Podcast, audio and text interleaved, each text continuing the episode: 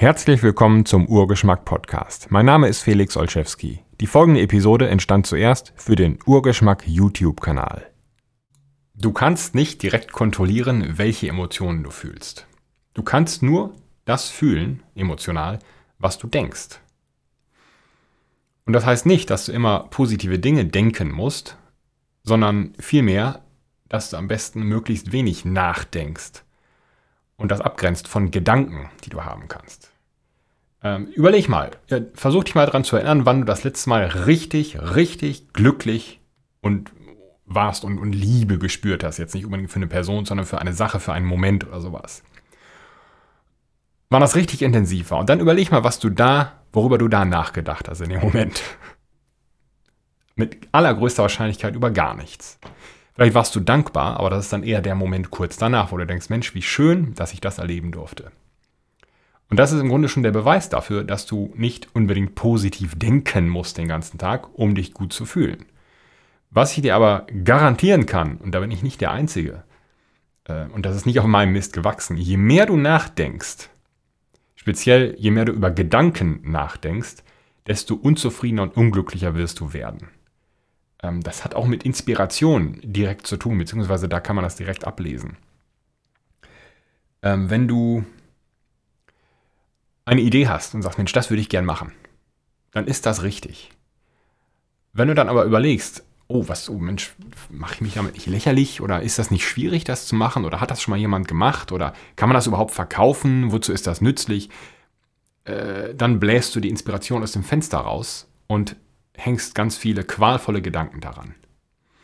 Die meisten von uns leben in einer, selbst die Erleuchteten immer mal wieder, äh, leben in, in ego-induzierten, in egoischen, also vom Ego gebauten Fantasien, dass sie bei Erfüllen einer bestimmten Voraussetzung dann glücklich sind. Wir sagen, okay, wenn ich das und das habe und das erreicht habe und das gemacht habe, dann, dann bin ich glücklich. Also mache ich jetzt dies und jenes, um dahin zu kommen. Das ist völliger Irrsinn, denn erstens ist die Zukunft völlig unbekannt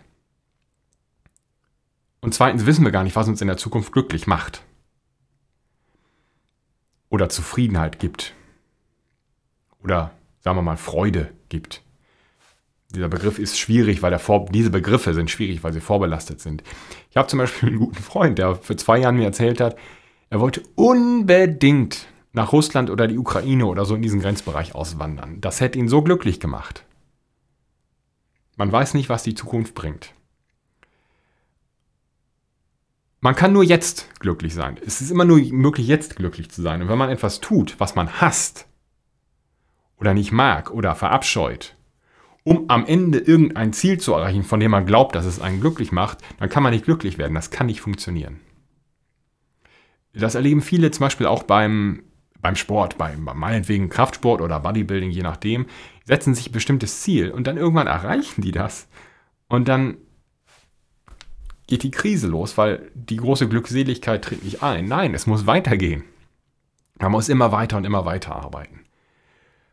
Und all das zeigt, dass der kürzeste Weg zur, zur Zufriedenheit, ich glaube, das ist das richtige Wort, führt über das Minimieren des Nachdenkens wie gesagt, man muss abgrenzen, Denk Denken und der Gedanke, das sind unterschiedliche Dinge. Gedanken kommen ständig aus dem großen Universum, aus der Muse, wie auch immer man das nennen möchte, von Gott, aus der Natur, was auch immer. Aber das Nachdenken darüber, das führt zu Schmerz und Qual, Angstzuständen, Frust, Zorn und so weiter. Es gibt auch im Buddhismus viel ähm, diese Geschichte mit äh, dass wenn, wann immer du angegriffen wirst oder dich angegriffen fühlst, fliegen zwei Pfeile in deine Richtung. Dem ersten kannst du nicht ausweichen, das ist der Schmerz. Dem zweiten Pfeil kannst du ausweichen, weil du weißt, woher der erste gekommen ist. Wenn du dem nicht ausweichst, erleidest du noch Qual und quälst dich damit rum. Das heißt, du spürst den Schmerz und sagst, ach, oh weh, was geht es mir schlecht. Und schau mal in die Natur, wenn da im Winter so ein Vogel auf dem Ast sitzt, der gerade dabei ist zu verhungern und zu erfrieren, der sitzt da nicht und sagt, oh, ich armer Vogel, es geht mir so schlecht. Nein, der kippt einfach tot darunter. Ich sage nicht, dass der glücklich und zufrieden ist, aber der verschlimmert seinen Schmerz nicht noch dadurch, dass er darüber nachdenkt und ein Drama daraus macht. Das spiegelt sich auch darin wider, dass es zum Beispiel nicht sinnvoll ist, ständig über seine Frustration, frustrierenden Erlebnisse zu sprechen. Ich sage nicht, dass man sowas nicht verarbeiten sollte, aber wenn man ein frustrierendes Erlebnis hatte oder irgendwas, was einen geärgert hat, und man dann den ganzen Tag das 5, 6, 7, 8, 10 verschiedenen Leuten erzählt, man durchlebt das immer wieder und regt sich immer wieder auf. Man gibt ja nichts wirklich. Man wird nicht damit fertig. Man kann den anderen keine wirklich wertvollen Informationen geben und so weiter. Und das ist alles das Leiden am Schmerz. Der Schmerz ist manchmal unausweichlich. Schmerz ist eigentlich immer unausweichlich. Nicht alles muss wehtun, aber Schmerz ist so garantiert wie der Tod, das Ende. Aber man muss nicht daran leiden. Diese Erkenntnis verändert das Leben vieler Menschen für immer grundlegend zum Besseren. Ich möchte einen Buchtipp heute noch dazugeben. Ähm, was ich gerade gesagt habe, hängt da so mit zusammen. Das ist jetzt nicht direkt herausgenommen, das ist so eine, ein Konglomerat äh, aus Gedanken, die mir bei Lektüre solcher Bücher kommen. Ähm, der Buchtipp war auch gewünscht. Ich werde auch mehrere demnächst ähm, preisgeben. Das hier ist 101 Essays, die dein Leben verändern werden. Ich habe die englische Version gelesen, ähm, also das Original sozusagen. Über die deutsche Version kann ich nichts sagen. Ich kann mir nicht vorstellen, dass die äh, Übersetzung es deutlich verschlechtert hat. Ich kann nur sagen, dass die englische Version, die ich hatte, fürchterlich gesetzt ist. Äh, handwerklich eine totale Katastrophe. Und derjenige, der das gemacht hat, dem gehört das Buch quer eingeführt. Nur als, als Erinnerung daran, dass man so nicht arbeitet. Ähm, 101 Essays, die dein Leben verändern werden. Es sind 101 Aufsätze. Es ist ein so relativ, relativ dickes Buch. Ähm, es sind Abschnitte, die über ein bis acht Seiten gehen, würde ich sagen.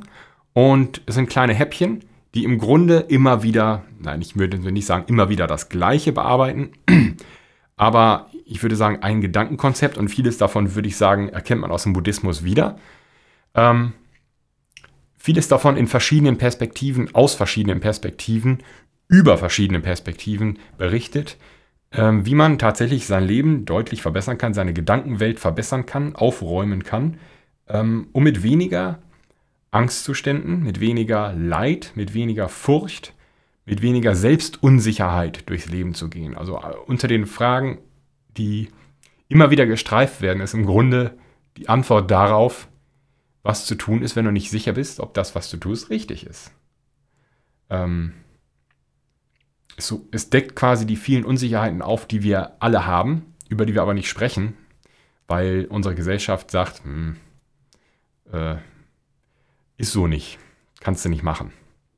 Das ist der Buchtipp für heute und mein, äh, meine spirituelle Anweisung, mein spiritueller, meine Erkenntnis, mein Erguss, wie auch immer.